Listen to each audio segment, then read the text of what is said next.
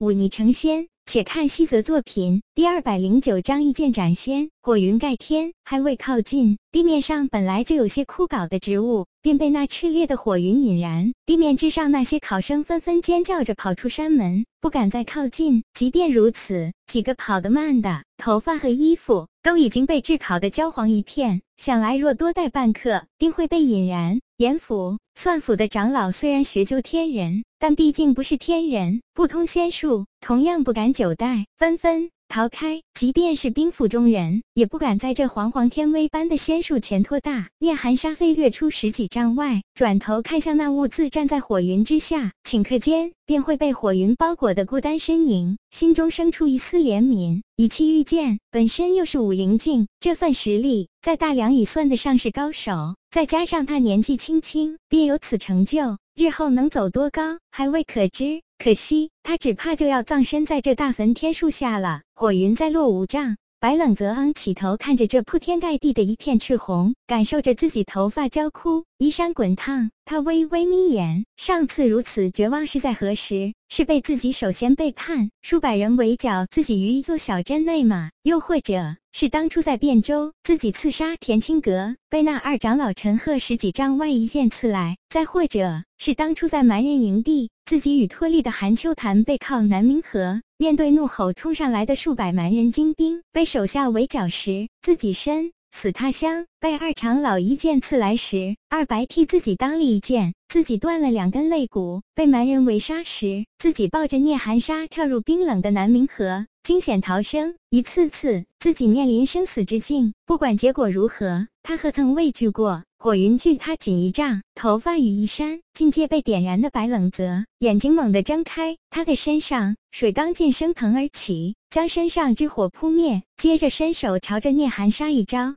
喝道：“借你一剑！”十几丈外，聂寒沙背后的长剑铮然出鞘，飞跃至白冷泽手中，他双手持剑，高高举起。这一刻。当初龙宇在当剑宗山门外一剑将生势无两，连败两人的大剑师吕天之斩落的画面出现在他眼前。无修魔剑术二十载，从木剑到玄铁剑，已断六剑，略有所成，请赐教。当初龙宇的这句话在他耳畔不停回响，震耳欲聋。白冷泽身上。的水刚尽散去，头发一扇，再次点燃，他却浑然不知一般。他的双手握紧手中铁剑，朝着那漫天的火云，便是一剑斩出。无修魔剑术两在，从木剑到铁剑，已断五剑，略有所成，请试剑。一剑斩出，平平无奇，并没有丝毫的剑罡蔓延，也没有水火刚劲喷涌而出，只是那片火云却一下子停滞在空中，接着便是轰然四散，一道无形的剑意。直冲九霄之上的青若真人，青若真人使得这一剑的厉害，他先剑立于身前，刹那间双手引绝，十指变幻，眼花缭乱。接着，他的身前出现水、火、雷、风四重屏障，繁复错杂，却恢宏庄重。只是那道剑一冲来，水开，火散，雷烟，风息，剑气越过他的身体，之前还威风凛凛的仙人，便被这剑意一斩为二，从空中气灵跌落。山门之外一片寂静，白冷泽双手持着的铁剑上传来几声金属崩坏的脆响。那之前还坚实锋锐的铁剑，顷刻间片片碎裂，散落一地。白冷泽扔掉手中剑柄，昂首而立，接着便仰天栽倒。四周是嘈杂的呼喊声。白冷泽只觉得浑身疲累，一双眼皮恍若有千斤之重。他坚持了一会儿。却看到十几丈外聂寒沙那张满是惊骇的脸，他嘴角轻翘，心里笑道：“让你小看我。”接着便闭上眼睛，沉沉的昏了过去。事情发展成这样，连始作俑者的白冷泽都不曾想到，他的本意是自己强悍无比的连过四座仙府的一十二关，让炼气宗吃个小亏，然后自己顺利进入那藏书洞。接着闭关苦读，至于会掀起多么大的风波，那就不关他白冷泽什么事了。可惜这世上之事，往往无如意者十之心。他却是连过四座仙府的测试，轰动清溪谷。可他没想到，居然会有青若真人这样的奇葩存在。他不遵教条，不思利弊，居然悍然出来，将所有事情拦。下，接着便硬生生的对着白冷泽发起了挑战。若白冷泽只是个普通人，要么不敢接战，要么就是徒自死在了他的仙术之下。到时候青若真人无非受些炼气宗宗门的处罚，之后炼气宗上位者再出面对这些考生安抚一番，自然就大事化小，小事化了。说到底，白冷泽还是将这些仙门的真人们看得太高尚了些。白冷泽昏迷过去，直到第二天下午才醒过来。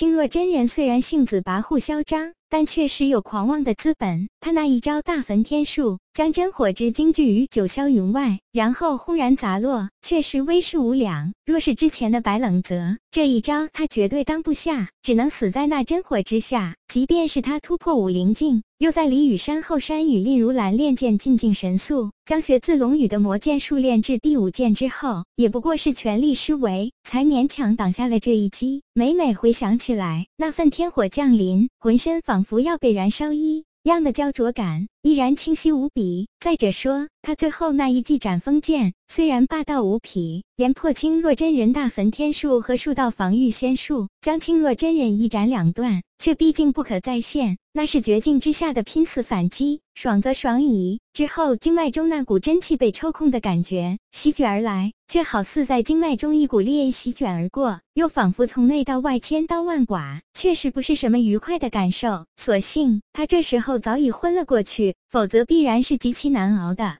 在白冷泽昏死过去这一天，清溪谷的四座仙府却吵翻了天。这场争论刚开始是算府、严府、兵府对炼气宗的指责，几个已经多年不曾露面的宗主难得出关，可出关的第一件事就是大骂仙府的不地道，是考场徇私这等事，在大梁科举之中都是大忌，更何况是面子园壁里子重要的仙府门第。叶凡真也跟着受了些奚落，他表面上诚心道歉，表情后悔而愧疚，可心里却早乐开了花。这次事情是清溪谷百年来最大的耻辱。尽管清若真人将所有罪责揽到自己身上，但在座的各位哪个不是活了几十年的人精？哪里会看不懂这是舍足保车的手段？那几个老家伙不直接说出来，无非就是觉得大家是相处了几十年的老兄弟，留些情面罢了。再说那罪魁祸首清若真人已经死了，这事自然也就没有必要刻意追究，只得作罢。